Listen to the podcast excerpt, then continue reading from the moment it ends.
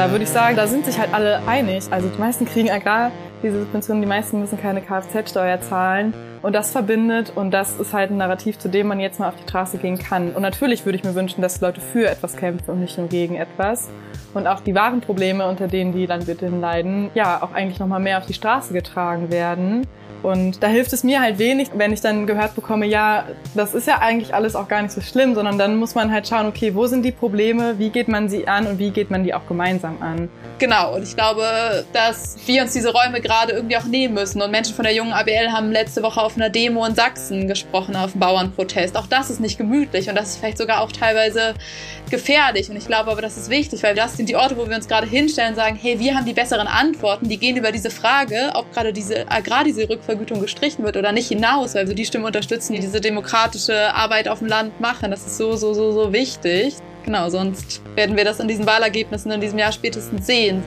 Ja, Leute, schön, dass ihr am Start seid zu eurem Dissens-Podcast. Diese Woche geht es hier um die sogenannten Bauernproteste. Meine Gäste sind die Landwirtin Marie und Klimaaktivistin Julia. Sie sind beide organisiert bei der jungen Arbeitsgemeinschaft Bäuerliche Landwirtschaft. Die Initiative setzt sich für eine sozial-ökologische Agrarwende ein. Sie ist unter anderem Teil von dem Wir haben es satt Bündnis, das am kommenden Samstag nach Berlin mobilisiert zu einer Großdemo für eine andere Agrarpolitik. Hier im Dissens-Podcast geht es um die Frage, wie wir uns als Linke zu den jüngsten Bauernprotesten verhalten sollten. Proteste, die ja mehrheitlich vom konservativen Deutschen Bauernverband organisiert wurden und zum Teil von Rechtsextremen direkt getragen waren oder vereinnahmt wurden. Ist die Wut auf die Ampel Anknüpfungspunkt für eine progressive Agrarwende oder Ausdruck eines rechten Kulturkampfes, dem wir uns entgegenstellen müssen? Darüber diskutiere ich mit Marie und Julia in der kommenden Stunde. Ich bin euer Host Lukas Andreka und ich wünsche euch viel Spaß mit Dissens.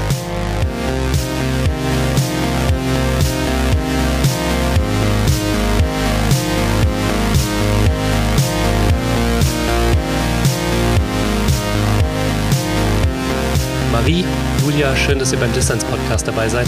Herzlich willkommen an dieser Stelle. Dankeschön. Hallo. Ja, ähm, wir sind zusammengekommen, um über die Bauernproteste zu sprechen. Wie sollten wir uns als Linke zu diesen Mobilisierungen verhalten? Ich freue mich sehr, dass ich ähm, Julia und Marie von der jungen Arbeitsgemeinschaft Bäuerliche Landwirtschaft zu Gast habe.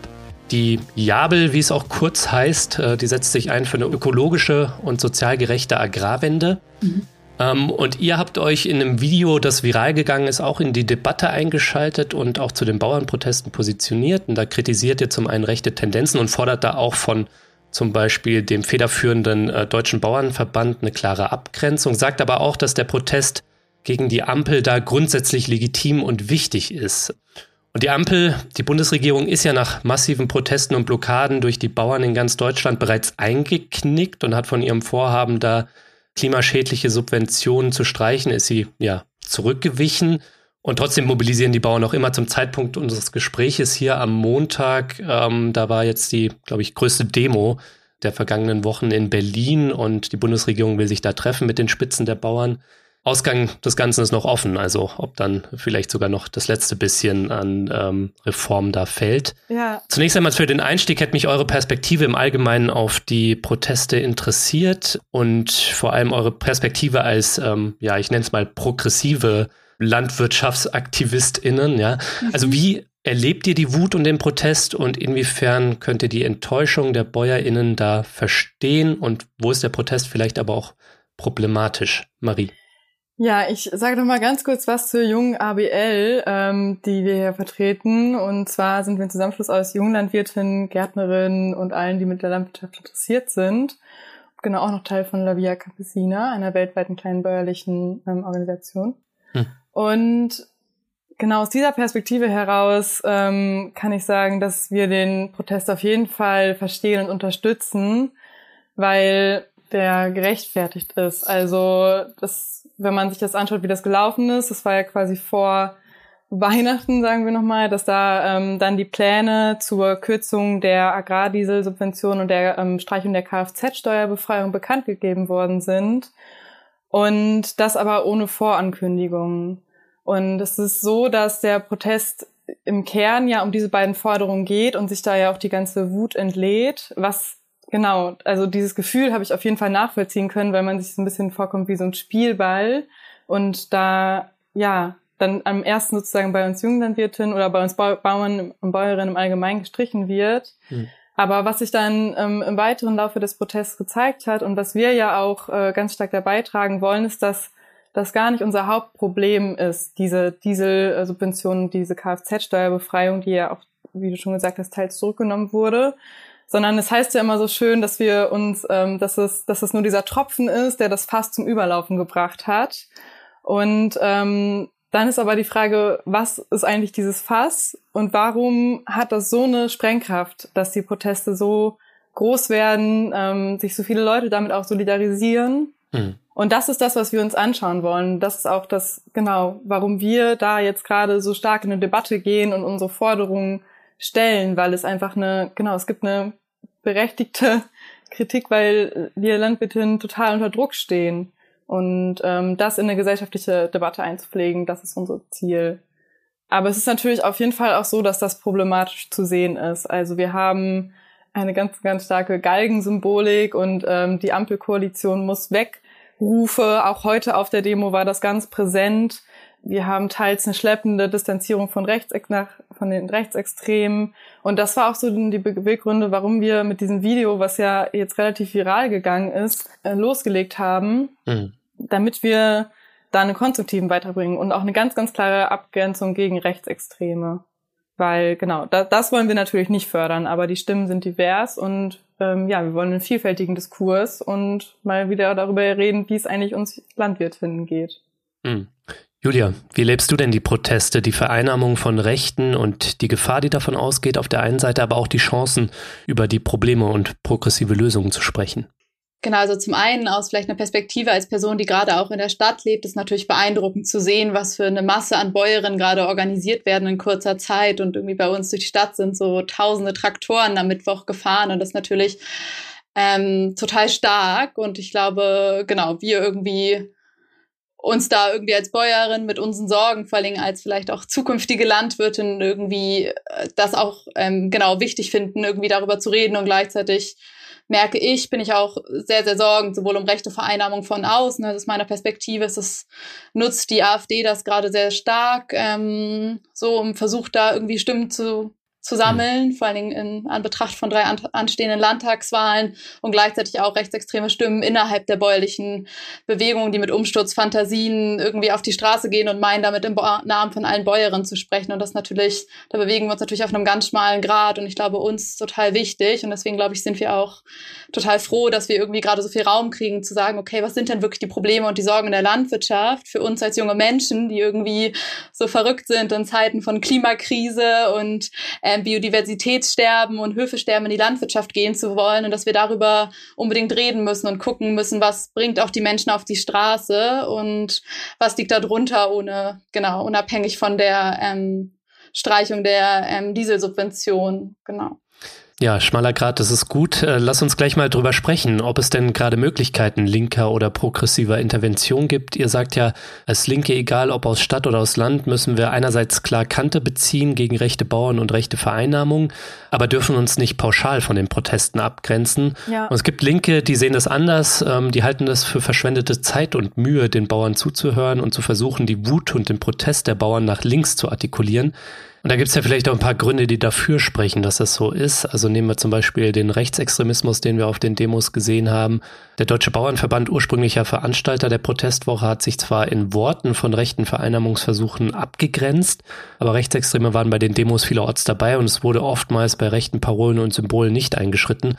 Und wenn es um Klimaschutz und den ökologischen Umbau der konventionellen Landwirtschaft geht, was ja geboten ist, denn die Landwirtschaft in ihrer jetzigen Form trägt zur Klimakrise und Artensterben bei, dann blockiert der Deutsche Bauernverband das seit Jahren. Also ich sag mal provokant, die meisten Bauern sind, so scheint es, nicht in eurem Lager. Die meisten wird man wohl auch nicht bei der kommenden Wir haben es satt Demo am Samstag sehen, sondern Teil dessen, was ihr als verfehlte Agrarpolitik bezeichnet. Mhm. Und diese klimaschädlichen Agrardieselsubventionen, die jetzt von der Ampel angegangen wurden, die wurden natürlich nicht angegangen, weil sie was Gutes für das Klima tun wollten, ne? sondern weil sie das Haushaltsloch stopfen wollten. Aber die sind ja auch schon länger ein Thema. Und da gibt es eben auch Stimmen, die sagen, Aus ökologischer Sicht ist das sinnvoll, diese Subventionen zu streichen. Und es ist auch tragbar für die Betriebe, gibt, glaube ich, diese Zahl, die da kursiert, so etwa 1700 Euro pro Jahr im Schnitt, ähm, die das für Betriebe bedeutet, die sie dann weniger bekommen aus dem Subventionstopf. Man muss auch dazu sagen, dass viele, viele Betriebe überhaupt nichts bekommen aus diesem Agrardiesel-Subventionstopf und dass große Betriebe ähm, in den letzten Jahren auch gute Gewinne gemacht haben. So, also da kann man dann durchaus auch sagen, dass es ökonomisch tragbar ist und dass hier von diesem konservativen Bauernverband und mitunter ja auch rechtsextremen Bauern, die gibt's auch, müssen wir auch nicht vergessen, dass da, weiß ich nicht, was anderes im Vordergrund steht als ökonomische Sorgen, sondern in irgendeiner Form, und das zeigt sich vielleicht auch in dieser Symbolik, die da zum Teil irgendwie da war mit Galgen, äh, Tötungsdrohungen und so weiter, oder auch in diesem ja. furchtbaren äh, Protest, ähm, als Habeck aus dem Urlaub von der Fähre kam, ja, und da äh, Bauern und Rechtsextreme und rechtsextreme Bauern versucht haben, die Fähre zu stürmen. Also, dass da irgendwie ein bisschen was anderes als ökonomische Sorgen im Hintergrund sind, sondern, weiß ich nicht, so ein Kulturkampf gegen alles, was nur entfernt Klima, linksgrün, Ampel ist, ähm, im weitesten Sinne. Mein Gefühl ist so ein bisschen, die Bauern, die da mehrheitlich protestieren, vielleicht könnt ihr auch sagen, ob ihr auch auf der Straße wart oder zu Protesten aufgerufen habt, aber die, die da mehrheitlich demonstrieren, die wünschen sich nichts lieber zurück als irgendwie eine März-CDU, wo sie weitermachen können wie bisher. Deswegen ganz konkret die Frage, wie seht ihr das? Ist das nicht ökonomisch tragbar und auch ökologisch sinnvoll eigentlich, diese Agrardiesel-Subventionsstreichung, die jetzt teilweise zurückgenommen werden soll oder erst etwas später kommen soll? Und wie blickt ihr allgemeiner auch drauf, dass ja auch Stimmen sagen, das ist jetzt ein Protest, der nicht progressiv ist und da müssen wir uns vielleicht ein bisschen anders verhalten, als ihr das sagt dazu?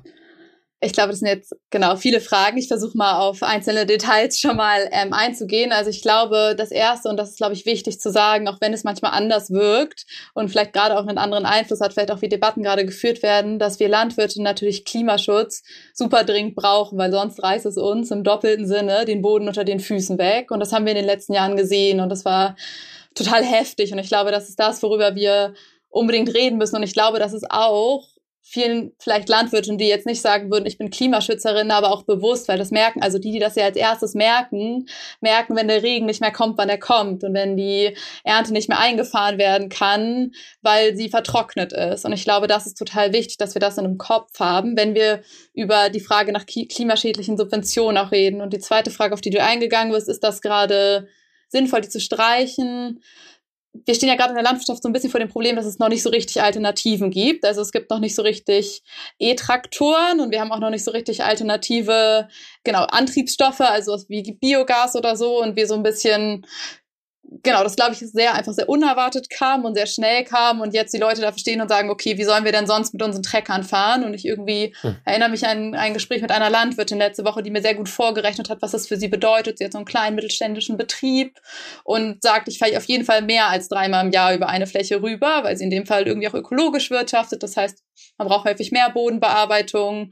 Und gleichzeitig hat sie mir irgendwie von ihrem Hühnerbe Hühnerstall erzählt, der irgendwie in zehn Jahren immer noch nicht abbezahlt ist.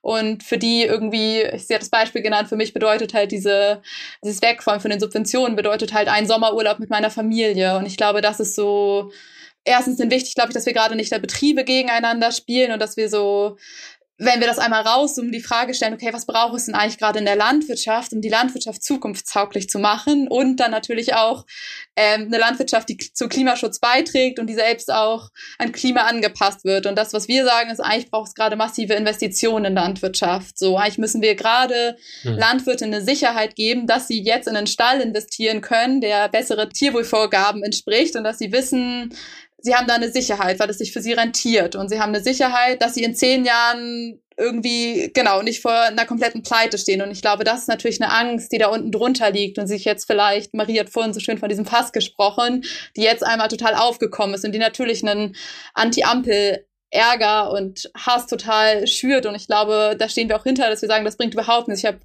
vor zwei Wochen in Brandenburg Galgen abgebaut. So, das ist nicht das, was ich machen will. Und da sehe ich auch. Und ich glaube, da brauchen wir auch in der bäuerlichen Bewegung eine differenzierte Auseinandersetzung damit, wer spricht eigentlich gerade für uns und in welchem, welche Worte nutzt diese Person und inwiefern sprechen gerade auch rechtsextreme Bäuerinnen und ähm, benutzen da Symboliken, wo wir nicht hinterstehen. Und ich glaube aber, das, glaube ich, was das Fatale ist, ist gerade zu sagen, das sind alle rechte Demos und alles rechte Bäuerinnen und nicht mehr zu gucken, welche Sorgen liegen denn da drunter. Weil ich glaube, so kommen wir nicht damit weiter. Und so bieten wir natürlich Rechten ein perfektes Fangbecken. Und ähm, ich glaube, das ist eine Debatte, die vielleicht auch unten drunter liegt, die wir auch führen müssen. Hm. Ja, ich kann dir natürlich auf jeden Fall nur zustimmen. Und ähm, du meintest, dass quasi der Bauernverband ja auch die Debatte oder die Politik ähm, da ja auch einfach ganz lange mitgetragen hat. Und das sind natürlich auch Fragen, die ich mir stelle. Also das jetzt aktuell einfach nur an der Ampel festzumachen, die aktuelle Problematik und dann zu sagen, die Ampel muss weg, das ist mega kurz gedacht und ähm, wir genau sprechen da von jahrzehntelang verfehlter Agrarpolitik und man kann sich ja jetzt auch, man muss ja auch überlegen, okay, wo kommt unsere aktuelle Landwirtschaft her, wie sie ist? Und unsere Landwirtschaft wird total viel von den ähm, europäischen Agrarsubventionen auch gesteuert und gelenkt. Und früher ging es halt genau in diese Richtung und es wurde genau auf diese Betriebe hin entwickelt, die wie es heute gibt. Und ich stelle mir da auf jeden Fall die Frage, warum man nicht ähm, schon früher, wenn als zum Beispiel die Borchardt-Kommission, das ist ein Gremium, ähm, breites Gremium, ähm, was den Umbau der Tierhaltung beschlossen hat und ähm, oder daran gearbeitet hat aus ganz verschiedenen Verbänden, Umweltverbänden, aber auch dem Bauernverband und Landwirtschaftsverbänden. Und die haben zum Beispiel im September letzten Jahres ihre Arbeit niedergelegt, weil keine staatlich finanzierte Tierwohlprämie dies in deren Augen halt zwingend bräuchte, um eine Umbau ähm, der Tierhaltung hinzubekommen. Äh, die wurde halt nicht gezahlt von der Ampel und da verstehe ich nicht, warum nicht alle tierhaltenden Leute auf die Straße gehen. Und da braucht es wahrscheinlich auch noch mal eine Debatte dafür. Hm. Aber ich glaube, es ist schon auch einfach so, dass da vielleicht auch einfach gerade noch ein Umdenken und ein Prozess einsetzt. Also vielleicht war es bisher auch einfach zu bequem, sich so ein bisschen auf dem Status quo auszuruhen. Und ich meine, wir leben in super unsicheren Zeiten und super und äh, genau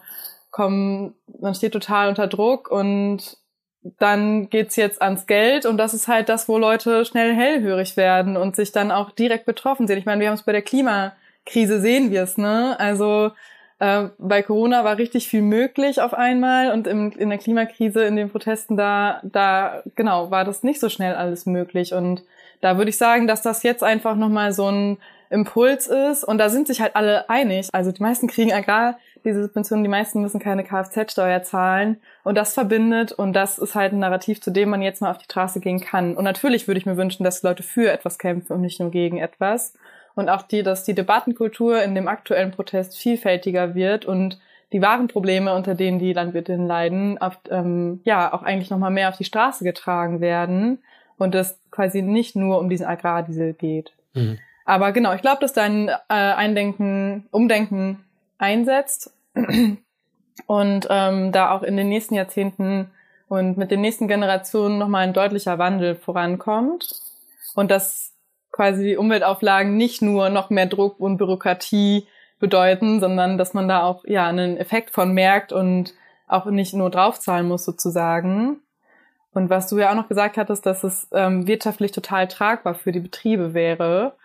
Und das sehe ich halt anders. Also es ist bestimmt nicht das, was gesagt hat, wenn diese Subventionen jetzt nicht gestrichen werden, dann gibt es keine Höfe mehr und alle sterben und wir werden alle nichts essen. Das ist natürlich total übertrieben und total zugespitzt formuliert. Aber es ist schon so, dass es zum einen bestimmt manche Betriebe in den Existenzen bedroht, weil manche Betriebe sind einfach ganz knapp an der Kante oder schon im Minus drin. Kann man sagen, ja gut, die können halt nicht wirtschaften, aber ähm, ja, weiß man auch nicht, wie das, woher das so kommt. Und dann ist es so, dass ähm, das bei anderen Betrieben schon einen erheblichen Umfang ausmacht. Also ich arbeite auf einem konventionellen Ackerbaubetrieb im Osten, in der Uckermark.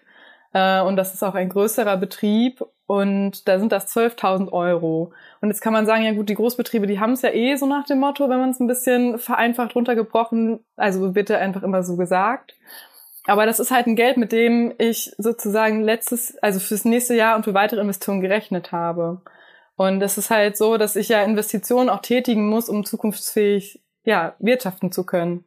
Aber das ist jetzt natürlich schon ein Ausreißer nach oben. Also meines Wissens nach, das hatte ich jetzt zumindest gelesen, ähm, ist diese Agrardiesel-Beihilfe, die man beantragen kann, die beträgt bei 155.000 Haupterwerbsbetrieben im Schnitt 2.800 Euro im Jahr. So, also das ist natürlich viel weniger als die 12.000, die du jetzt genannt hast, aber es mag wohl vereinzelt Betriebe geben, die sehr viel Diesel verballern müssen, um ja. Lebensmittel zu produzieren. Das ist ein Ausreißer nach oben. Also ich arbeite auf einem äh, konventionellen Betrieb mit Direktsaat, der extrem wenig Diesel benutzt, sozusagen. Ne? Und ich, also da kommen auch einfach nochmal die strukturellen Geschichten zu, dass wir im Osten sehr große Betriebe haben und das auch viel und die dann natürlich da auch viel Diesel verbrauchen. Mhm. Ich will nur sagen, dass es halt, dass es halt nicht so einfach darzustellen ist. Das sind jetzt im Durchschnitt sind das diese 1700 Euro und das juckt jetzt eigentlich auch niemanden und eigentlich geht das ja, wenn man es polemisch formuliert, sondern dass man das schon an eine Einzelbetriebe, ähm, betriebliche Betrachtung bringen muss und zu sagen, die hatten ja die letzten Jahre gute Wirtschaftsjahre, was ich jetzt auch, genau, was jetzt auch viel in der Debatte war, dass ist auch sehr vereinfacht dargestellt, weil davor die Jahre zum Beispiel dann nicht gut waren und man halt auch in, wenn man Wirtschaftsjahre in landwirtschaftlichen Betrieben betrachtet, immer mehr, also fünfjährige Schnitte eigentlich anschaut, ne? Hm. Und dann muss davon auch noch der Stallumbau finanziert werden, vielleicht noch die Familienarbeitskräfte, die normalerweise, die müssen davon auch noch bezahlt werden. Also ähm, das ist kein reiner Gewinn. So, das will ich nur sagen. Und es gibt welche, denen geht's gut, aber es gibt auch welche, denen geht's nicht gut. Und das muss man differenziert betrachten. Das wäre einfach nur mein Wunsch. Ich meine, das war natürlich auch ähm, jetzt, wie ihr es schon gesagt habt, äh, Tropfen auf den heißen Stein und eben das, was das Fass zum Überlaufen gebracht hat. Und die Ampel hat natürlich auch ganz andere Dinge machen können, um die Haushaltsmisere oder das Haushaltsloch zu stopfen. Ähm, zum Beispiel ja eine Vermögensabgabe oder ähnliches. Ne? Aber das ist halt ähm, in dieser Konstellation, in dieser Bundesregierung nicht drin. Ihr habt schon gesagt, dass um die Landwirtschaft umzubauen, bräuchten wir jetzt massiv ökologische Investitionen. Wenn ich mir aber die Bauernproteste anschaue und auch wie, und das muss man einfach sagen, der Bauernverband der Konservative ist ja einfach der Verband, der die meisten Bauern vertritt und der ist ja jetzt nicht irgendwie verschwörungstheoretisch von irgendwelchen Spitzen geleitet, die das nicht reinbringen in die Politik, was die Basis macht, sondern er ist demokratisch organisiert und dann muss man feststellen, die meisten Bauern sind halt konservativ im besten Fall, mhm. manche radikal konservativ, vielleicht noch ein paar wenige rechtsextrem so. Worauf ich hinaus will, ist, ähm, da sehe ich solche Forderungen nicht im aktuellen Protest nach diesen ökologischen Investitionen und machen wir uns nichts vor, die haben ein krasses Blockadepotenzial. Also das wünscht sich ja jede Klimabewegung. Also die können doch die Politik richtig unter Druck setzen und wenn denn sie auf dem Trichter wären, wie zum Beispiel ihr, die auch Teil von wir haben es satt sind, ja, die ja genau das fordern, Investitionen, um eine ökologische Transformation der Landwirtschaft anzustoßen und das zu verbinden mit einem guten Auskommen für LandwirtInnen und im Idealfall noch für LandarbeiterInnen, dann könnten die das ja sofort Pistole auf die Brust äh, von der Bundesregierung einfordern. Machen sie aber nicht, weil da scheint es nicht drum zu gehen. So, deswegen lasst uns vielleicht mal auf diesen Bauernverband schauen. Es hätte mich schon interessiert, wie ihr das ja. beobachtet, weil ja euer Anliegen ist, progressiv zu intervenieren in dem Protest und vielleicht auch zu schauen, wie zieht man BäuerInnen auf die Seite progressiver Forderungen so. Und wenn wir uns da anschauen, was der Bauernverband mit Blick auf Klimaschutz in den letzten Jahren gemacht hat, zum Beispiel wenn wir uns auf die EU-Subventionen schauen, das ist ja der viel größere Topf, ja, 6,5 Milliarden. Also da sind ja diese 440 Millionen Agrardiesel-Subventionen sind ja Peanuts dagegen so. Und äh, da gibt's ja schon lange, lange Ideen und auch von der EU-Kommission zum Beispiel ähm, Vorschläge und zum Teil auch Initiativen, das umzuschichten. Und es geht ja immer nur um eine Umschichtung, also ökologisches Wirtschaften zu fördern und das nicht einfach wegzunehmen. So. Und ähm, die Mitgliedstaaten haben das immer blockiert und maßgebend, also so schätzen das zumindest manche Leute ein, maßgebend war da auch immer der Protest des Deutschen Bauernverbandes jetzt in Deutschland, die da gebremst haben, ja.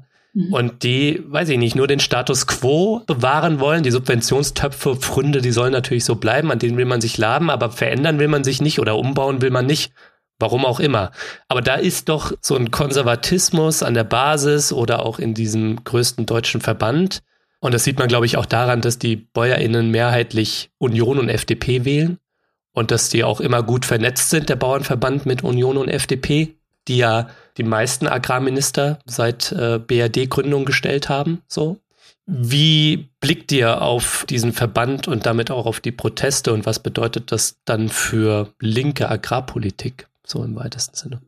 Also ich glaube, vielleicht zum ersten zu sagen, hat es natürlich einen Grund, dass Marie und ich in der Arbeitsgemeinschaft bäuerliche Landwirtschaft und vielleicht nicht im Bauernverband sind. Ich glaube, das ist das Wichtige. Und ich glaube, das Zweite, was wichtig zu sagen ist, dass der Bauernverband auch noch nicht gleich Bauernverband ist. Also der Bauernverband ist lokal organisiert in vielen Teilen und da läuft einfach auch ganz viel über die Stimmen, die in bestimmten Regionen vertreten sind. Und der Bauernverband, der in Sachsen gerade ist, ist nicht der gleiche, der in ähm, Nordhessen ist. Und natürlich hm kann man nicht leugnen und das, ich glaube, das dürfen wir auch nicht leugnen. Ich glaube, da müssen wir unbedingt auch problematisieren und uns anschauen, wo sind natürlich Verbindungen gerade von der Bauernverbandsspitze in die großen Konzerne, in vielleicht die, die irgendwie natürlich auch einen Profit schlagen muss aus, ähm, wer hat die Macht über Saatgut und über, über ähm, Pestizide und Düngemittel. Ich glaube, da müssen wir unbedingt drüber reden und wir müssen unbedingt auch über eine, ähm, über, genau, Mächte von großen und Konzernen reden. Und ich glaube aber, und genau, ich glaube, es gibt auch mit Grund, dass viele Bäuerinnen sich nicht mehr vom Bauernverband vertreten fühlen so. Und ähm, das ist ja auch ein Grund, warum es zum Beispiel die ABL gibt. Und ich merke aber auch, dass ich diese Perspektive, ich glaube, diese Perspektive, alle Bäuerinnen und alle Bauern und gerade erst die, die auf der Straße sind, gerade sind entweder rechts oder auf jeden Fall total konservativ. Ich erlebe da, ich komme selbst aus der Klimabewegung und ähm, genau, bin immer noch mit der Klimabewegung auf der Straße und war es lange. Ich erlebe manchmal auch eine gewisse linke städtische Arroganz. Und ich glaube, wir müssen damit auch vorsichtig sein, weil ich glaube, es ist zu einfach, zu sagen, dass diese Menschen, die da gerade auf der Straße sind, nicht an einem ökologischen Wandel interessiert sind. Und ich glaube, dass die großen Fragen der Zukunft die Fragen nach sozialer Gerechtigkeit werden und die Fragen nach Verteilung und die Fragen, wer kriegt gerade Geld für was. Und nicht ohne Grund sagen wir, wir müssen, und das zeigt natürlich in dieser Haushaltsdebatte nochmal total viel krasser, die Frage, wem wird eigentlich gerade Geld weggenommen und wem nicht. Und ich glaube, das, was wir gerade brauchen, ist massive Investitionen in die Jobs, die uns tragen. Und das ist die Pflege und das ist die Bildung und das ist der ÖPNV und das ist aber auch die Landwirtschaft und das ist die Landwirtschaft, die zukunftsfähig ist. Und ich glaube, dass das so einfach ist, das Problem den konservativen Bauern dazu zu schieben, sondern die Frage, welch, wer hat in den letzten Jahren Agrarpolitik bestimmt und mit welchem Interesse. Und ich glaube, da muss man sich auch angucken, welche Verbindung hat die CDU zu den großen Konzernen. Und ich glaube, dass wir vorsichtig sein müssen, mit wem schieben wir gerade diese Verantwortung dafür, dass es in der Landwirtschaft keine ökologischen Veränderungen gibt. Wem schieben wir dir gerade zu und wie mhm. vielleicht auch als linke, progressive Bewegung ist es gerade zu einfach, dieses Bild zu malen, weil es, glaube ich, auch so ein bisschen so ein Stadt-Land gegeneinander macht. Also dass die, die in der Stadt sind, die mit den progressiven linken Ideen und die auf dem Land sind alle konservativ. Erstens, weil es, glaube ich, nicht ähm, der Realität von irgendwie auch marginalisierten Positionen auf dem Land gerecht wird. Und genau, wir, glaube ich, unbedingt diese Stimmen stärken müssen, die Stimmen, die irgendwie demokratische ländliche Räume vertreten und ähm, auch umkämpfen und denen zuhören müssen. Und das ist ja auch ein Grund, warum wir sagen, wir gehen auch auf die Proteste und sind auch da mit unseren Stimmen, weil wir auch glauben, wir haben Antworten, die wir Menschen bieten können. Und ich glaube, da ist es, genau, merke ich, kommt es mir manchmal ein bisschen auf die Frage, genau, welches Bild haben wir auch von Landwirtschaft oder der Landwirtschaft oder den Bäuerinnen? Genau, das soweit erstmal. Mhm. Und ja. Genau, ich kann da auch nochmal ergänzen auf jeden Fall. Ähm, ich glaube, was wir in der aktuellen Debatte schon betrachten müssen, ist so ein bisschen, dass wir nicht, wir wollen nicht den Status quo erhalten und wir wollen da auch nach vorne gehen. Und das wird auf jeden Fall ja nicht so ganz kommuniziert oder kommt auf jeden Fall auch nicht rüber beim Bauernverband. Und ich stimme da Julia zu, es ist einfach ein krasser Unterschied. Es gibt richtig, richtig cool strukturierte ähm, Ortsgruppen von den Bauernverbänden und Landesgruppen und ähm, ja, man muss auch sagen, dass der Bauernverband einfach ähm, eine sehr starke Struktur auf dem Land ist und auch einfach eine, eine Infrastruktur, die vorhanden ist und ähm, genau ein soziales, ein sozialer Treffpunkt sozusagen äh, und damit auch einfach eine mega wertvolle Funktion für ländliche Räume hat. Und mein Thema ist so ein bisschen, dass es, es bringt halt nichts mehr, wenn wir nicht mehr miteinander reden. Und das klingt jetzt irgendwie total high-tai und ähm, ist total toll, wir reden alle miteinander, aber diese Polarisierung, die da irgendwie stattfindet, die ist noch unfruchtbarer. Und was der Bauernverband und was alle fordern, worauf sich alle einstellen können, das ist, dass diese Zukunftskommission Landwirtschaft, die es ja gibt und ähm, in der quasi in, auch in einem breiten Bündnis unter Verbraucherschützern äh, und äh, genau Umweltorganisationen und auch Bauernverband und ABL die haben sich halt an den Tisch gesetzt und die haben ein Leitbild ausgehandelt, wie die landwirtschaftliche Zukunft aussehen soll. Und das halt gesamtgesellschaftlich. Und das haben alle mitgetragen. Und da saßen der NABU und der Bauernverband und äh, saßen am Tisch und haben das ähm, genau beschlossen und haben Kompromisse geschlossen. Und das ist halt, glaube ich, meiner Meinung nach, braucht es diesen gesamtgesellschaftlichen Diskurs, Mhm. Wie wollen wir, dass ländliche Räume aussehen, lebenswerten ländliche Räume? Welche Agrarstruktur wollen wir haben und welche Landwirtschaft wollen wir haben? Aber das halt auch mit einem gewissen Realismus, weil von diesem klassischen romantisierten Bauernhofbild, was wirklich auch viele Leute haben und was ja auch voll schön ist, sind wir halt weg inzwischen. Und ähm, genau da wieder so eine Verknüpfung herzustellen, diese Debatte zu führen und in diese Zukunftskommission Landwirtschaft zu investieren, die ja genau das macht, was wir brauchen, um, ja, kann es nur noch mal sagen, um zukunftsgerichtet und in eine nachhaltige Landwirtschaft zu steuern, die halt umzusetzen. Und da sind, äh, das fordern einfach auch alle. Und das ähm, äh, hoffe ich, dass es äh, auch beherzigt wird, genauso wie die Borchert-Kommission.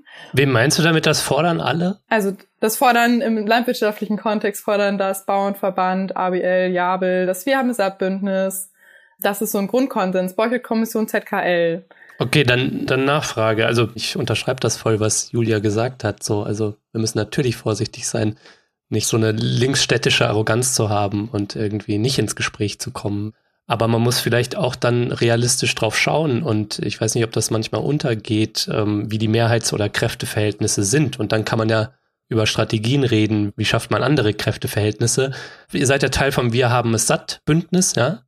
Äh, das demonstriert, hatte ich schon gesagt, jetzt am Samstag. Und das gibt's jetzt, glaube ich, seit gut einem Jahrzehnt. Und jetzt mit Blick auf die aktuellen Debatten wird da auch wieder gesagt, wir brauchen das, was die Borchert-Kommission da zum Tierwohl gesagt hat, das soll umgesetzt werden oder das, was die Zukunftskommission Landwirtschaft da zustande gebracht hat, soll umgesetzt werden. Mhm. Und das Wir haben es Satt-Bündnis sagt das auch schon seit Jahrzehnten. Aber passiert ist bisher wenig. Und warum? Ich denke, das hat eben auch mit den Kräfteverhältnissen in der Bauernschaft zu tun. Der Deutsche Bauernverband ist nicht Teil von Wir haben es satt. Er hat in der Vergangenheit sogar Gegenproteste organisiert unter dem Slogan Wir machen euch satt. Und wie wir diese Kräfteverhältnisse drehen, darauf muss doch eine progressive Bewegung in der Landwirtschaft Antworten finden. Ich glaube, wir erleben ja auch gerade, ich habe das Gefühl, in der aktuellen Debatte erleben wir ja auch ein krasses Gegeneinander abwägen von Protestformen und die Frage, welche Proteste werden gehört und welche nicht und warum sie gehört werden. Und ich glaube, das also auf gewisse Weise hinkt dann ein Vergleich und natürlich auch die Fragen, an wen hat sich die letzten Zehnte, wir haben es satt, Forderungen gerichtet, also an welche Politik, die was bereit war umzusetzen, so. Und ich glaube, ähm, genau, Frau Glöckner hat damals auch die ZKL auf den Plan gerufen und dann ist sie bei den letzten Agrarministerinnen dann doch wieder irgendwie ähm, in der Schublade verschwunden. Und ich glaube, jetzt zu sagen, okay, das hat ja jetzt nichts gebracht, deswegen versuchen wir es nicht mehr, ist natürlich, also in Anbetracht der Krisen, ähm, eine falsche Antwort. Und ich glaube auch stimmt nicht, dass es nicht, nichts gebracht hat, die VMSAT, weil ich glaube, das, was die VMSAT kann und das passiert gerade ganz, ganz wenig, dass es ländliche und städtische Menschen zusammenbringt und auf einen Austausch bringt. Und ich glaube, das ist total wichtig. Und ich würde nicht nur sagen, dass diese Sache mit dem Ja, das Miteinander reden klingt platt und ich glaube aber, wir müssen auch einfach gerade gucken, was wir zu verlieren haben. Ne? Also ich meine, die Korrektivrecherche die letzten Tage, habe ich das Gefühl, hat es mehr als deutlich gesagt und wir haben gestern, haben Leute von der jungen AWL beim Brandenburger Tor auf der Demo gesprochen, die bedeutete Demokratie stärken und ich glaube, das Fatalste, was wir gerade machen können, ist uns irgendwie Protestformen gegeneinander aufzuwiegen und zu fragen, welcher Protest ist gerade mehr wert und welcher wird gehört und welcher wird nicht gehört. Und ja, Mann, ich würde mir auch wünschen, dass die Klimaproteste der letzten Jahre, in denen ich beteiligt war, eins zu eins umgesetzt worden, die Forderung. Und ich finde es auch ungerecht, dass Bauern zwei Wochen auf die Straße gehen müssen und die Kürzungen werden zurückgenommen und klimaschutzmäßig passiert die letzten Jahre nichts. Und ich glaube aber, dass wir mhm. auf der Art der Debatte gerade nicht weiterzukommen. Dazu sind die Rechten einfach gerade zu stark und den spielt natürlich auch 1A in die Hände. Den spielt natürlich das Narrativ. Wir gegen die da oben und die Städterin, die die Sorgen der Landwirte nicht hören und auch der Sorgen der Menschen im ländlichen Raum. Ich glaube, das ist auch total wichtig, dass es hier nicht nur, nur um die Landwirtschaft geht. Es geht vor allen Dingen auf die Frage nach ländlichen Raum. Also keine Ahnung, wenn ich an Brandenburg für 30 Kilometer anderthalb Stunden Bus fahren muss, dann sorgt es natürlich mit Unmut mit mir so und wenn ich irgendwie wenn die Schulen veraltet sind wenn ich mein Kind irgendwie eine Stunde zum nächsten Kita bringen muss und wenn die letzten Demokratieförderprojekte, die es irgendwie im Osten noch gab, irgendwie gerade auch eingestampft werden. Ich glaube, das sind die Dinge, die wir reden müssen. Ich glaube, da müssen wir erkennen, dass wir als keine Ahnung, nennen wir es städtisch linke Progressive, eigentlich das Gleiche wollen. Und dass es irgendwie ein die guten Jobs sind die Jobs, die relevant sind für die Zukunft irgendwie erhalten und Menschen irgendwie eine soziale Sicherung geben. Und das gilt genauso für Leute in der Landwirtschaft. Und genau, da müssen wir diese Fragen ran. Wie kann man die Schuldenbremse reformieren und was soll das eigentlich? Und wie können wir jetzt auf die Idee kommen zu sparen, wo wir jetzt eigentlich alles Geld in die Hand nehmen müssen und den Leuten eine Sicherheit geben und dann irgendwie darin auch glauben, vielleicht, dass ich dann also ich glaube, kein Bäuer, Bauer, keine Bäuerin hat was gegen Klimaschutz, wenn es gut finanziert ist. So, kein Bauer will seine Tiere leiden lassen.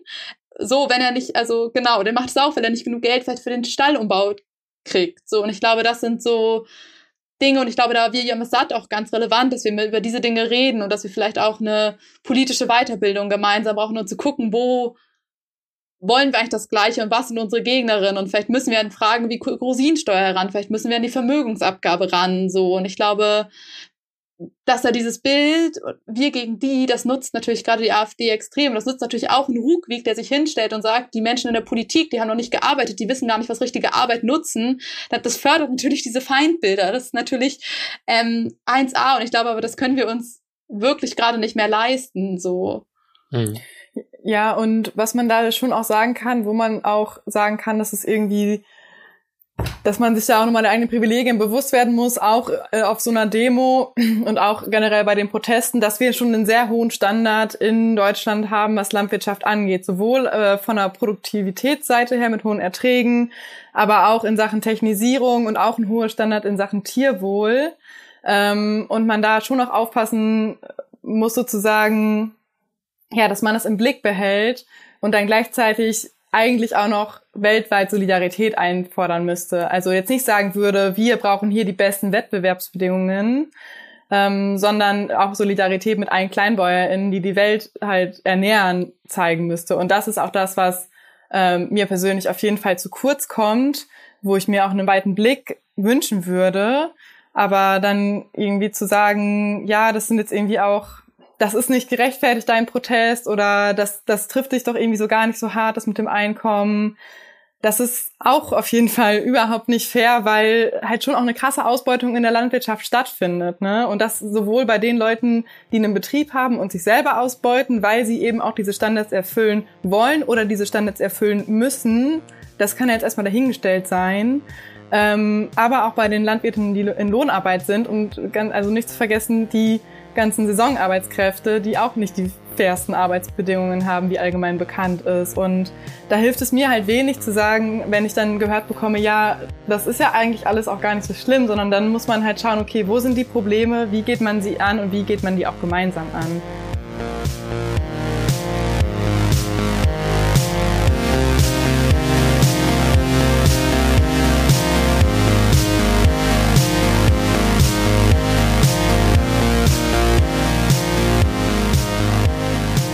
So Leute, ich möchte die kurze Pause nutzen für eine wichtige Message in eigener Sache. Den Dissens Podcast, den gibt's nur, weil über 1000 Menschen mich monatlich fördern, meine Arbeit unterstützen und damit ermöglichen, dass ich kostenlos, unabhängig und werbefrei für alle da draußen senden kann.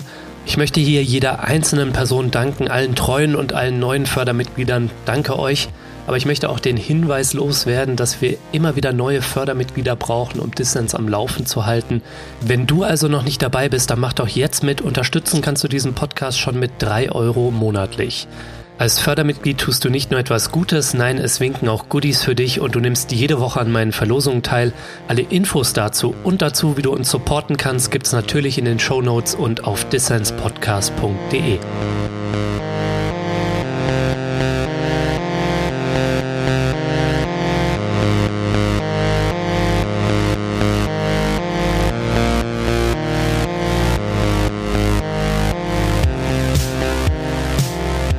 den Dissens Podcast. Zu Gast sind die Landwirtin Marie und die Klimaaktivistin Julia. Sie sind beide organisiert bei der jungen Arbeitsgemeinschaft Bäuerliche Landwirtschaft, die sich für eine sozial-ökologische Agrarwende einsetzt.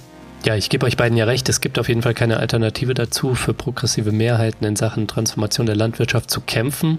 So sehr man da vielleicht auch gegen Windmühlen anrennt. Apropos, wir haben es satt Demo. Wie viele Trecker sind denn da am Start? Habe ich mich gefragt. Könnte man da auch nicht mal ein bisschen ungehorsamer werden nach zehn Jahren Demo? Ähm, also das ist natürlich nicht die Schuld von wir haben es satt, dass es keine progressive Agrarwende gibt. Aber welche Protestformen bereits eingepreist sind, kann man sich ja auch mal überlegen. Meinst du, es zu lange derselbe Trott sozusagen? Ja, genau. Also die Demos von Fridays for Future sind nicht mehr störend genug. Ende Gelände vielleicht auch nicht mehr. Mhm. Aber zehn Jahre wir haben es satt. Klassische Demo ist halt vielleicht auch nicht störend genug, um Veränderungen anzustoßen. Genau, und ich glaube auch so die Frage, wiefern müssen wir die Kritik an den Protesten oder dass politische Maßnahmen nicht umgesetzt werden an der Fehlerhaftigkeit unserer Protestform. Ähm, also vielleicht ist das der falsche Adressat, warum politische Forderungen nicht umgesetzt werden. Aber ich glaube vielleicht, wenn wir jetzt hier in diesem Podcast sind, vielleicht ist das irgendwie ein guter, du hast gerade nach Treckern bei Wir haben satt gefragt, vielleicht ist es ein guter Moment, um einmal aufzurufen, hey, wenn ihr Leute, die gerade hier diesen Distance-Podcast hören, wenn ihr gerade in der Landwirtschaft lebt oder seid und gerade diesen Podcast hört und noch einen Trecker habt und sagt, hey, ich will zu Wir haben es satt Demo kommen mit meinem beim Trecker, super cool, meldet euch bei uns. Und vielleicht auch die Frage, was ist eine Antwort irgendwie, ist auch die Frage der Organisierung. Also so alleine auf dem Land leben ist scheiße.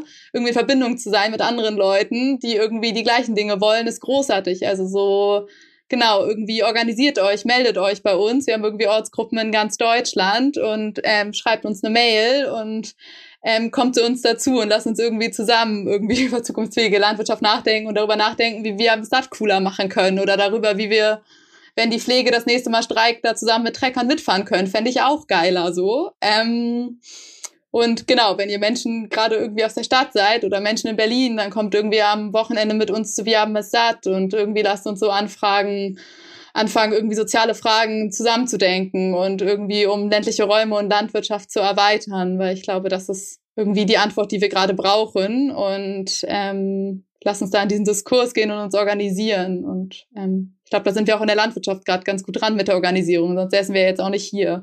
Mhm. Kleine Nachfrage. Also, Marie, du hast vorhin von einem Umdenken gesprochen, was du meinst zu spüren, gerade auch in der Landwirtschaft, mit Blick vielleicht auf, auf die Notwendigkeit und die Umsetzbarkeit einer ökologischen Transformation. Wie stellt ihr euch vor, dass wir zu so einer ökologischen Agrarwende kommen? Und da sind die Stimmen der BäuerInnen natürlich zweifelsohne wichtig, aber auch eben in beide Richtungen, blockierend oder ähm, nach vorne treibend. Ne? Also wie stellt ihr euch vor, dass Mehrheiten innerhalb der Bäuerinnenschaft oder der Landwirtschaft im Allgemeinen dafür zu mobilisieren sind? Also ihr habt ja schon davon gesprochen, dass Bauernverband Ortsgruppen sind und so, ne? Mhm. Also bei den Trotzkisten hat man da so von Entrismus gesprochen. So, man muss halt in den Organisationen sein und die umgestalten, ne? Und weiß ich nicht, wenn ich mir so einen Klimaaktivisten wie Tachio Müller anschaue, was der so schreibt, gerade zu den Bauernprotesten aktuell so, dann sind die halt alle rechts und äh, wir haben nichts zu gewinnen als Linke, wenn wir irgendwie versuchen, da Mehrheiten zu organisieren. Und das ist überhaupt nicht meine Position so. Aber genau diese Fragen müssen wir uns ja stellen. So, wie lassen sich genau diese Mehrheiten organisieren? Weil in der Vergangenheit ist ähm, ein Großteil der Bäuerinnenschaft halt auch eben, wie ich es schon sagte, blockierend aufgetreten. So, und da geht es um die Bewahrung des Status quo. Und das können wir uns nicht leisten. Am wenigsten die Leute in der Landwirtschaft. Ne? Also die Dürren, die Unwetter und das alles, wir erleben es ja schon. Und es wird nicht weniger werden. So. Also ich kann vielleicht noch mal auf diese Tachio Müller ähm, Sache eingehen oder vielleicht noch mal aus der ähm, Klimabewegungsperspektive sprechen. Also ich glaube, wir haben ja auch keine Antwort. Ich glaube, ich hätten wir als ähm, vielleicht auch als Linke oder als Menschen, die sich für soziale Gerechtigkeit einsetzen, die Antworten, dann würden wir jetzt vielleicht auch hier nicht gerade im Podcast sitzen oder dann wäre es ja vielleicht auch langweilig. Mhm. Ich glaube, zum einen, ich, glaube ich habe schon eine Kritik an vielleicht einer linken Arroganz, die mich, glaube ich, auch gerade irgendwie manchmal auch ein bisschen traurig macht, merkt mich, weil ich ja auch irgendwie das Gefühl, ich komme aus den Bewegungen und ich manchmal auch irgendwie so ein bisschen so genau eine eigene Hilflosigkeit dann irgendwie spüre, wenn ich sowas lese. Ähm, also genau, ich glaube, wir haben keine Antworten. Ich glaube, jetzt gerade die Zeiten fordern natürlich auch, dass wir Dinge ausprobieren, die wir bisher so nicht kennen. Irgendwie als politische Bewegung vielleicht auch. Das vielleicht so aus der Perspektive. Also ich meine, das, was zum Beispiel gerade Wir fahren zusammen macht, das sind ja neue Bündnisse und neue Dinge, die wir gerade ausprobieren. Und vielleicht kann ich ein Beispiel aus der Stadt, aus der ich lebe, machen. Wir waren, letzte Woche gab es hier einen großen Bauernprotest am Mittwoch, ich glaube, von ungefähr 1000 Trecker unterwegs. Viele Landwirte und auch Menschen, die wir kannten oder ich war auch zusammen mit Landwirten hier unterwegs und, ähm, und sich uns angeschlossen haben viele linke Leute aus der Stadt mhm. oder Leute, die sich irgendwie in Klimabewegung oder auch viele aus Gewerkschaften waren auch einige Menschen da und die haben Suppe gekocht auf dem Protest. Und das war natürlich ein Ausprobieren. Und das war natürlich auch irgendwie unbequem. Und es ist natürlich, es ist genau nicht so wie wenn wir gerade irgendwie auf dem Klimaprotest sind. Und das ist auch widersprüchlich. Und das macht auch hilflos. Und ich glaube, das sind natürlich Gefühle, die erstmal nicht nett sind. Und ich glaube aber trotzdem war es gut. Wir standen da irgendwie am Ende mit genau irgendwie 80 Leuten und haben irgendwie Suppe gegessen und sind in Austausch gekommen. Und ich glaube, da hat sich vielleicht jetzt auch bei den Menschen irgendwie, die aus der Stadt dazu kamen, irgendwie auch ich glaube, da haben sich auch Fenster von einem Verständnis oder einem Versuch von Verstehen irgendwie nochmal neu geöffnet und Menschen sind ins Gespräch gekommen. Und gleichzeitig haben wir natürlich auch durch unsere Anwesenheit Platz geschaffen für Stimmen, die uns gesagt haben, hey, sonst hätten sie sich nicht getraut, mit dem Trecker dahin zu fahren, sonst hätten sie sich nicht getraut, mit ihrem mhm. Banner dahin zu stellen, was irgendwie, genau. Und ich glaube, dass wir uns diese Räume gerade irgendwie auch nehmen müssen. Und Menschen von der jungen ABL haben letzte Woche auf einer Demo in Sachsen gesprochen, auf dem Bauernprotest. Auch das ist nicht gemütlich und das ist vielleicht sogar auch teilweise gefährlich. Und ich glaube aber, das ist wichtig, weil wir das in die Orte sind, glaube ich, wo wir uns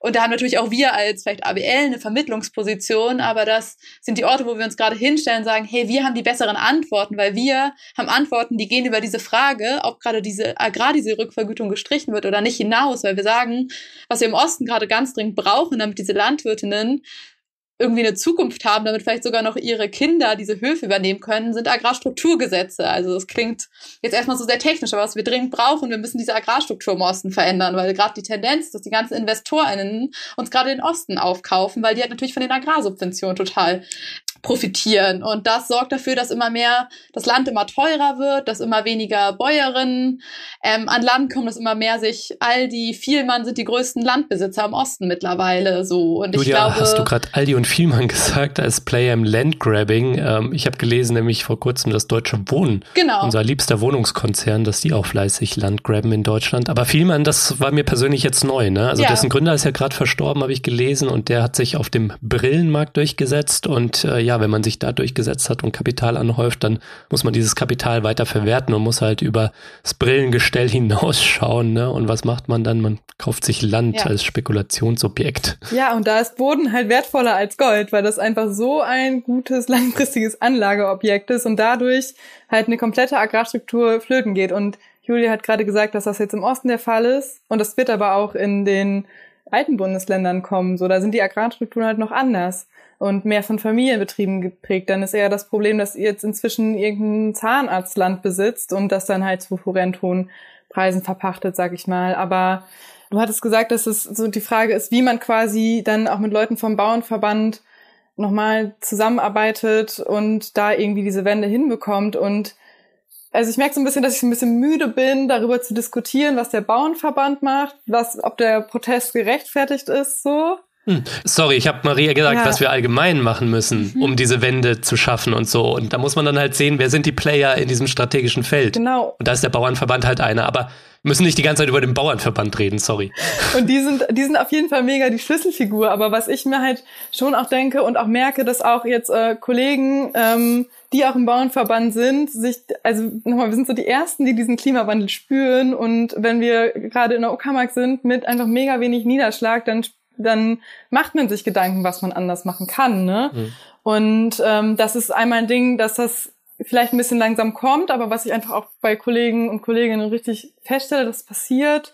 Und das ist ein Thema, dass wir das in der Bildung umsetzen müssen. Also ich habe die äh, Ausbildung zur Landwirtin gemacht und boah, das war auf jeden Fall kein progressives ähm, äh, ja, zukunftsfähiges Denken, was wir da gelernt haben, sondern da ging es auch einfach noch darum, den Status quo zu erhalten. So. Und das ist die Grundlage, mit der die Leute dann auf die Höfe gelassen werden und da ihre, weiß ich nicht, dreijährigen Fruchtfolgen und Monokulturen anbauen. Jetzt ist auch überspitzt formuliert. Es gibt auch voll tolle Berufsschulen. Hm. Ähm, und da würde ich sagen, dass das Umdenken schon auch in Gang ist, dass man das fördern kann, dass es auch einfach aus Bildung und Vernetzung besteht und auch einer, einer Zusammenarbeit von Wissenschaft und Praxis ganz klar, weil, wie wir gesagt hat, das sind halt schon die Leute, die daran sitzen und das auch verstehen. Und dann ist es so, dass die Leute, dass, dass wir irgendwie so eine gewisse, ich sag mal, Beinfreiheit brauchen, um da auch arbeiten zu können. Also wenn ich meine im schlimmsten Fall oder 70 Stunden da auf dem Betrieb arbeite und das sind Spitzen, für manche ist es Standard, für manche sind Spitzen, manche haben auch eine 40-Stunden-Woche oder weniger,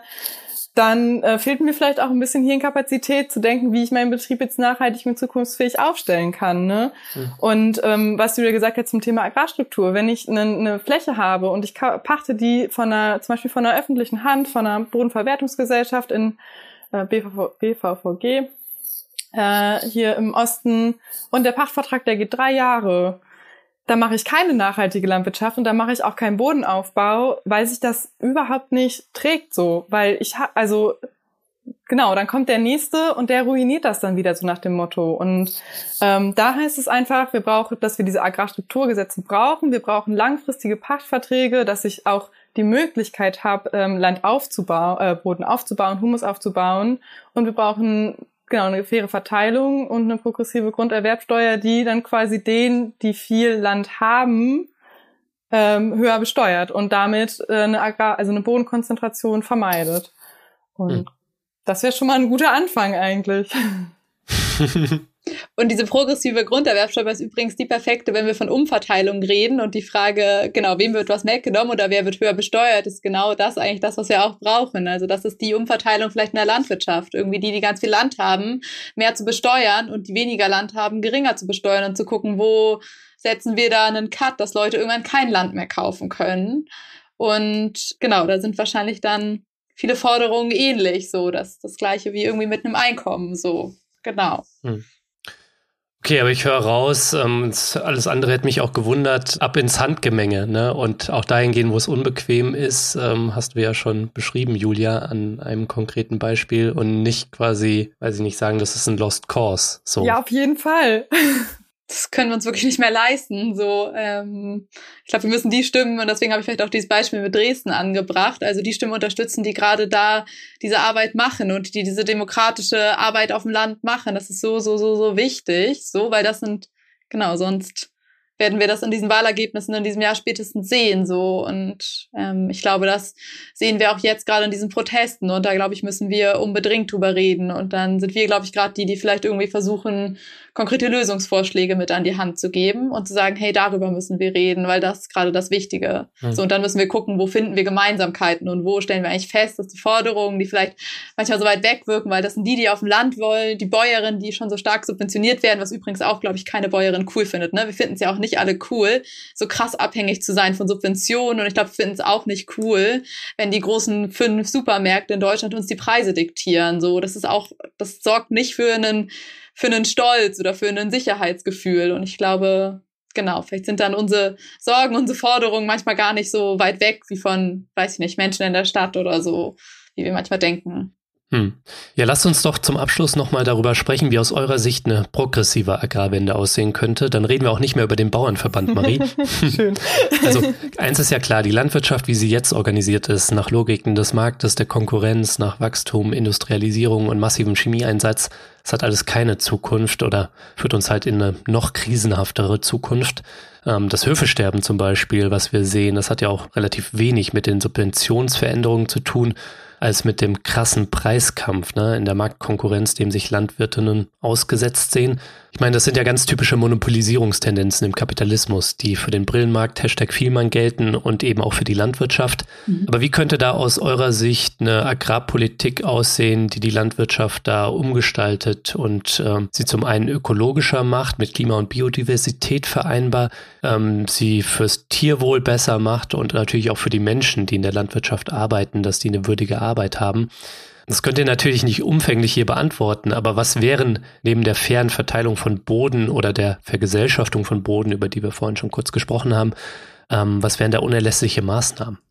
Also vielleicht ein grundsätzliches Problem ist auf jeden Fall, dass wir, wenn wir Ware verkaufen, also wir bauen die Ware an oder halten Tiere und melken die Kühe so nach dem Motto und wenn wir das halt verkaufen wollen, dann wissen wir nicht zu welchem Preis und das muss man sich mal überlegen. Also wir arbeiten so ein Jahr dafür, ähm, und dann äh, geht schon auch ziemlich viel, äh, je nach natürlich auch Vermarktungsstruktur. Ne? Wenn ich eine Direktvermarktung habe, habe ich so ein bisschen mehr selber in der Hand.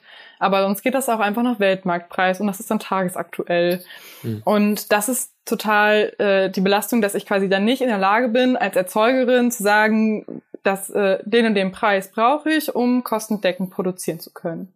Und das bringt mich natürlich in die Zwickmühle, immer zu versuchen, möglichst günstig zu produzieren und ähm, Genau, das ist der Ansatzpunkt, den, den wir haben müssen, die, äh, den Monopolstell oder die ja, Machtstellung der großen Aldi, Lidl und Co. zu brechen, weil die halt einfach keine fairen Erzeugerpreise zahlen und auch wenn, wenn jetzt auch die Lebensmittelpreise steigen, dann kommt das nicht unbedingt bei uns an. Und das ist halt das Problem. Also generell sind die Lebensmittelpreise in Deutschland relativ niedrig im europäischen Vergleich. Und das ist ja auch aus einer Sozialverträglichkeitsgedanken her schön so grundsätzlich. Aber wenn es quasi nicht dafür reicht, dass wir unsere Kosten decken können, dann ist da irgendwo ein Fehler im System. Und da gibt es dann die Möglichkeit, also die ABL hat, wenn wir bei Realpolitik sind, hat die ABL auch einfach so einen Sechs-Punkte-Plan aufgestellt. Und da ist dann ein Punkt zum Beispiel diese gemeinsame Marktorganisation nach Artikel 148, die halt einfach fixe Verträge zwischen äh, Abnehmenden und den Erzeugern fordert ähm, so dass wir eine gewisse Planbarkeit, dieses, dieses tolle Wort in der ganzen Debatte immer diese Planbarkeit haben. Ja, also den kaputten Markt regulieren, so wie es die Mindestlohnkommission tut, würde es dann auch eine Kommission geben, die faire Preise für landwirtschaftliche Erzeugnisse festlegt. Ja, also in dem Fall ist es auch einfach ein Milchgeld, wo einfach eine gesetzliche Vertragsgestaltung ähm, von den Lieferungen zwischen der abnehmenden Hand und den Milchbäuerinnen ist und das halt verpflichtend ist und da auch die Molkereigenossenschaften einbezieht. Und da sind wir auch wieder bei dem Punkt, dass quasi die ein Großteil der Wertschöpfung, also der Veredelung der Produkte, zum Beispiel Molkereien, Bäckereien, Mühlen, Schlachthöfe, die also das geht ja nicht ums Höfesterben, sondern auch einfach um diese das Aussterben dieser kleinen Handwerksbetriebe oder ähm, ja auch die findet ja nicht in Landwirtschaft statt, sondern dann im nachgelagerten Bereich und entgeht der Landwirtschaft. Und das ist natürlich auch ein Ziel, zu sagen, mehr regionale Wertschöpfung und auch kleinere Handwerksbetriebe zu erhalten und da die Zukunft zu haben und die Zusammenarbeit. Das wäre so eine schöne, genau, auf jeden Fall so ein Bild, was zielstrebig wäre, weil dann auch die Lieferbeziehungen enger sind und man Absprachen treffen kann. Mhm. Ich würde da vielleicht dran ergänzen. Also genau, und ich glaube, das, was ja Marie auch meint, das stärkt natürlich auch den ländlichen Raum. Ne? Also Brandenburg, einen Hof, den ich kenne, der wollte irgendwie, die wollen irgendwie eigenes Getreide anbauen und aber im Umkreis von 200 Kilometern gibt es keine Mühle, die ihre Mengen an Getreide vermahlen. So, das ist natürlich total doof für die und das natürlich, ähm, genau, das stärkt oder schwächt natürlich auch den ländlichen Raum. Von wo wird das verarbeitet und war auch die Frage, wie haben Leute überhaupt noch eine Nähe zu dem Essen, was angebaut wird? Und ich glaube, vielleicht um noch, genau, noch weiter ähm, zu ergänzen, und das ist natürlich keine neue Forderung, müssen wir immer noch an die GAP ran. Also es wirkt vielleicht wie so eine Jahrzehnte alte Forderung und trotzdem bedeutet die GAP, also. Sorry, GAP, ist das diese Bekleidungsmarke oder was ist das? die GAP ähm, ist die europäische Agrarpolitik. Das sind die Subventionen, von denen wir immer sprechen. Das ist ein Drittel des EU-Haushalts. Mhm. Und das ist genau quasi die Einkommensstütze der Landwirtin. Also ohne das wären Landwirtin quasi nicht lebensfähig. Das ist das, was Marie vorhin erklärt hat mit dem Weltmarkt und dem Konkurrenzdruck. Und auch da wird immer noch ein Großteil des Geldes, wird immer auch noch nach Hektar verteilt. Und ich glaube, da müssen wir auch ran, weil genau das sorgt gerade dafür, dass Player wie viel man Agrarsubventionen abgreifen. Also ich meine, wie skurril ist das denn so? Also wo landen da denn bitte diese Gelder, die eigentlich für die Bäuerin gedacht sind? Also für uns so, für uns Junglandwirten. Und auch da müssen wir ran. Da müssen wir uns auch fragen, da sind schon viele irgendwie Ansätze, die in Richtung Klimaschutzmaßnahmen, Biodiversitätsmaßnahmen werden gefördert und die müssen aber auch sinnvoll sein. Auch da brauchen Landwirte die Sicherheit, dass die Maßnahmen, die sie jetzt machen, auch in zehn Jahren noch subventioniert werden, dass die Bäume, die sie jetzt pflanzen, dass sie dafür Geld kriegen, so und ähm, dass das auf Langfristigkeit ist, damit irgendwie und das ist natürlich auch ein riesen bürokratischer Aufwand, ne? Also ich meine so ich kenne kaum Landwirtinnen, die diese ganze ähm, Abrechnung selbst machen. Also inwiefern versinken wir da auch in einem Bürokratiechaos? Und das ist ja auch das, was heute stand auch Lindner auf der Bühne in Berlin und da wurde auch irgendwie viel gefordert, Bürokratieabbau. Und das mhm. richtete mhm. sich genau auch gegen Lindner. Und dann natürlich genau, haben wir irgendwie schon das Thema Agrarstrukturgesetze gesagt. Also wir brauchen ganz, ganz dringend Regulierung, vor allen Dingen im Osten und auch perspektivisch im Westen von so, wer kann Land kaufen und zu welchem Preis und wer treibt auch gerade Pachtpreise krass in die Höhe und Kaufpreise. Und da sitzen wir hier natürlich auch als Vertretung für die Junglandwirtinnen. Ein Großteil von den Menschen bei uns in der ähm, Gruppe hat, wird kein Land erben, hat kein Land geerbt und fragt sich, wie soll ich je Landwirtin sein? Ich will Landwirtin sein und ich habe Ideale und ich habe ganz viel Erfahrung, aber wie soll ich denn bitte an Land kommen, ohne mich für den Rest meines Lebens zu verschulden. Und da fordern wir so Dinge, die erstmal so unsexy kennen, wie zum Beispiel Existenzgründungsprämien und die Förderung von Junglandwirten, weil das, was wir auch haben, ist, Höfe sterben, weil sie sich das unter Preisdruck nicht mehr leisten können, auch weil Nachfolge fehlt, weil die Genau, wir müssen da, glaube ich, auch ran an die Arbeitsbedingungen, an die Lebensbedingungen für Menschen. Ganz viel, es gibt eine krasse Altersarmut im, ähm, genau in der Landwirtschaft. Es gibt ganz hohe Suizidraten. Also wir müssen auch die Frage stellen, wie kommen denn Menschen in die Landwirtschaft und wie machen die Landwirtschaft doch wieder als Beruf attraktiv und das braucht es dafür. Und da müssen wir auch an die Frage von Geschlechterverteilung rein. Also 90 Prozent der Betriebe in Deutschland werden von Männern geleitet. So und da irgendwie als Frau auf dem Land habe ich es auch nicht so einfach. Ich bin auch, glaube ich, und vielleicht als queere Person bin ich erst recht vielleicht lieber in der Stadt. Und ich glaube, da kommt dann wieder die Frage nach ländlichem Raum rein, nach lebenswerten ländlichen Raum. Und das ist, glaube ich, auf ganz vielen Ebenen. Ich glaube, das geht auch mehr als eine konkrete Finanz, also das geht die Frage, worein finanzieren, finanzieren wir? Und da geht es nicht nur um konkrete Klimaschutzmaßnahmen und dann die, die Fragen, die vielleicht mit dem Hof direkt sehen, sondern auch um das alltägliche Leben drumherum. Und ähm, Genau, Marie hat die Sache der Ausbildung angesprochen, sind Dinge, wo wir ran müssen. Also ich glaube, wir haben ganz viele Ideen und ähm, genau, für uns vor allen Dingen dieses so, da müssen wir jetzt ran und da müssen wir Gelder reinstecken. Und dann haben wir auch nicht mehr so viel Bäuerinnen auf der Straße da. Dann haben wir vielleicht für, wie die Kritik jetzt kam, Bäuerinnen für sehr konkrete Forderungen und für eine zukunftsfähige Landwirtschaft auf der Straße ähm, und für lebenswerte ländliche Räume. Und und da müssen wir ran an die großen Töpfe. Und da dürfen wir nicht, also die Debatten wie gerade, dass man irgendwie am Bürgergeld kürzt, was für ein Schwachsinn. So, da müssen wir, genau, ran an die Frage nach Kerosinsteuer und nach Dienstwagenprivileg. Und genau. Hm. Ja, auf jeden Fall. Ich wollte eigentlich auch nur noch mal betonen, dass man einfach eine breite Investition in so eine zukunftsfähige Landwirtschaft, aber auch eine gesamtgesellschaftliche äh, Investition macht, um da halt, genau, also es klingt immer so bescheid, aber zukunftsfähig aufgestellt zu sein, ne? Und das ist einfach mit die Kernforderung, weil wenn, wenn man das jetzt nicht macht, dann verpasst man da einfach Chancen oder die sind auch einfach schon lange verpasst worden. Und ähm, ja, irgendwie polarisiert da auch einfach immer nur weiter nachfragen, wer, wo wird da jetzt gestrichen und es muss irgendwie so eine faire Belastung sein. Also die Landwirtschaft trägt jetzt auch einfach nicht so viel zur Bruttowertschöpfung bei. Und so eine Kerosinsteuer ähm, wäre irgendwie schon mal angebracht oder eine Reichensteuer, aber das wird irgendwie nicht angefasst. Und da ist halt auch die Frage, warum nicht, ne? Ähm, und ansonsten, ja, kommt es einfach dazu, dass wir wieder in Diskurs gehen, ne? Also ich meine, es können ja auch einfach alle zu Wir haben eine Satt-Demo kommen und sich da nochmal ein Bild machen, wie bäuerlicher Protest auch nochmal ähm, vielfältig aussehen kann. Und da aber auch einfach zum Hof gehen und nachfragen, fragen, wie die Lage ist. Und genauso würde ich mir das Gleiche von den Kolleginnen wünschen, da eine Gesprächsbereitschaft zu haben und zu sagen, okay, was sind denn eure Probleme? Hm. Vielleicht noch eine kurze Ergänzung, so ein ökologischer Umbau und natürlich auch, dass alle Leute in der Landwirtschaft davon leben können. Das würde natürlich auch krass viel Geld kosten. Ja.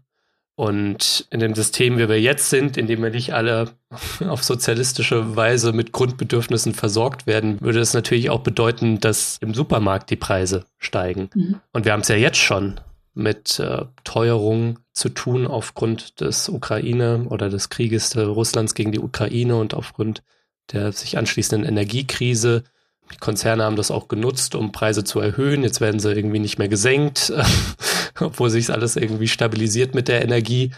Also da erleben wir auch schon eine schleichende Verarmung vieler Menschen. Ne? Und da sehe ich schon auch eine riesen Sprengkraft und das ist vielleicht auch mit ein Grund dafür, dass sich da an so eine umfassende Agrarwende die Politik vielleicht hier und da auch nicht rantraut, weil das hat natürlich auch Potenzial für einen Kulturkampf in Rechten. Ne? Also das Schnitzel kostet jetzt zwei Euro mehr. Ja. Also wie geht man mit dieser potenziellen sozialen Unwucht um? Ja, aus eurer Sicht? Ähm, also wie kombiniert man da eine Landwirtschaft, die würdige Arbeit, würdiges Leben für alle, die darin beteiligt sind, ermöglicht, die ökologisch ist und die gleichzeitig aber auch sozial gerecht ist? Also ich glaube, viele Antworten wurden, sind ja auch schon gefallen. Und ich glaube, das erste ist, was klar ist, wir dürfen jetzt wirklich nicht nach unten treten. Und ich glaube jetzt gerade, dass die über das Überleben von Bauern und Bäuerinnen gegen das, was irgendwie, wenn Menschen wenig Geld verdienen und sich im Supermarkt leisten können, auszuspielen. Ich glaube, dass, genau, und das kann ich nochmal wiederholen, dann hat vielleicht die AfD gewonnen, aber sonst hat von uns niemand gewonnen. So. Und genau, ich glaube, das sind ähnliche Antworten, wie ich gerade schon hatte. Wie können wir jetzt über Bürgergeld diskutieren, anstatt über Erhöhung von Mindestlohn und anstatt irgendwie bessere Bezahlung von Pflegekräften und von Menschen in der Bildung? Und gleichzeitig müssen wir uns natürlich aber auch fragen, die Menschen, die sich, die viel Geld haben und sich vielleicht mehr, also so, es gibt ja auch Konzepte wie eine solidarische Landwirtschaft und das gilt natürlich für Leute, die mehr Einkommen haben und die irgendwie da natürlich auch gerade helfen, irgendwie Landwirte solidarisch zu unterstützen und irgendwie ihre Gemüsekiste direkt kriegen. Und ähm, genau, sich dann die Frage stellen, brauchen wir zwei Autos oder gebe ich lieber ein bisschen mehr Geld in meinem Monat für meine ähm, Kiste mit Biogemüse aus? Und das ist aber, genau, glaube ich, super wichtig zu erwähnen, dass es gerade nicht für die geht, die eh schon am Existenzminimum kratzen und die sich eigentlich auch, glaube ich, richtig gerne gute Lebensmittel hätten und sich aber nicht leisten können. Und das natürlich hm. Genau, richtig doof. Ja, ich denke, das zeigt einfach, wie groß die Challenge ist, ne? weil eine Agrarwende so viel mehr berührt als nur die Landwirtschaft. Und ja. der Umbau der Landwirtschaft müsste eben auch einhergehen mit einer massiven Umverteilung in der Gesellschaft, Armutsbekämpfung zum Beispiel und würdiger Arbeit, dass sich alle die teureren Erzeugnisse auch leisten können. Mhm. Und natürlich auch dem Degrowth schädlicher Statuskonsummuster ne? und der größeren Wertschätzung für das, worauf es ankommt. Ja, und auf jeden Fall auch die Fragen stellen, ähm wie man diese Konzepte, die Julia angesprochen hat, vielleicht auch skalieren kann. Ne? Also man kann ja auch sozusagen eher im Kleinen, Solavis sind ja meistens nicht so groß, was ausprobieren und dann ein, ein System entwickeln, aber das dann halt irgendwie genau zu skalieren und da genau müssen dann auch Leute mitmachen, die zu Solavi kommen. und ähm, ich würde Julia da auch nur beipflichten. Ja, das ist nicht cool, wenn Preise steigen und es ist auch nicht unbedingt sozialverträglich, weil Leute in eine Verarmung gehen. Aber es ist schon auch wirklich so, dass wir nicht unbedingt viel Geld für Lebensmittel ausgeben und dass der Anteil ich meine, es sind Lebensmittel so, ne? Also es steckt im Wort. Ähm, das sollte einem irgendwie schon auch echt was wert sein, meiner Meinung nach. Genau, und da dann halt schauen, wo ist denn Geld über, wo man es vielleicht mal wegnehmen kann. Und da sind wir ja wieder bei den klassischen Themen, die wir auch alles schon hatten. Und was man ja auch mal sagen muss, es ist nicht nichts passiert. Also die gab, also diese gemeinsame europäische Agrarpolitik ist äh, wie so eine Bündnisarbeit einfach auch ähm, so ein Topf aus sehr vielen Stimmen, wo es richtig schwierig ist, ein Ergebnis rauszuziehen, was auch eine Schlagkraft hat und was auch handwerklich gut gemacht ist. Und es ist schon so, dass dieses Jahr eine Reform der ähm, äh, GAP eingetreten ist, die auch mehr, die geht ja mehr dahin, Umweltleistung zu honorieren ähm, und klimaverträglich zu wirtschaften, Moorschutz und so ist da auch viel mehr drin, gefasst, aber die ist auch einfach teilweise handwerklich schlecht gemacht, so dass dann irgendwie die Auflagen stimmen. Die Bürokratie ist komplett überfordert. In Sachsen werden die Subventionen jetzt erst im Februar ausgezahlt. Und ähm, ja, da sieht man auch einfach, dass das vielleicht ein bisschen Übung braucht. Ne? Also die nächste gab wir 2027 äh, neu stehen. Da wird es hoffentlich nochmal mehr in Richtung Umweltschutz, aber auch in handwerklich gut gemachten gehen, wo auch dann die Landwirte sagen, da können sie mitgehen.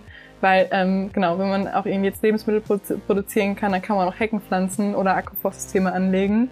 Und da sind die meisten auch einfach bereit zu. Und dafür die Weichen stellen und das dann umsetzen auf lange Sicht. Das wäre schön. Ja, ihr Lieben, ich möchte euch ähm, vielmals danken, dass ihr mich hier im Podcast besucht habt. Ich habe sehr viel gelernt. Ich glaube auch, das wird unseren ZuhörerInnen so gehen. Und ähm, ja, ich wünsche euch natürlich auch weiterhin viel Erfolg bei all euren Aktivitäten. Danke euch. Dankeschön. Danke dir.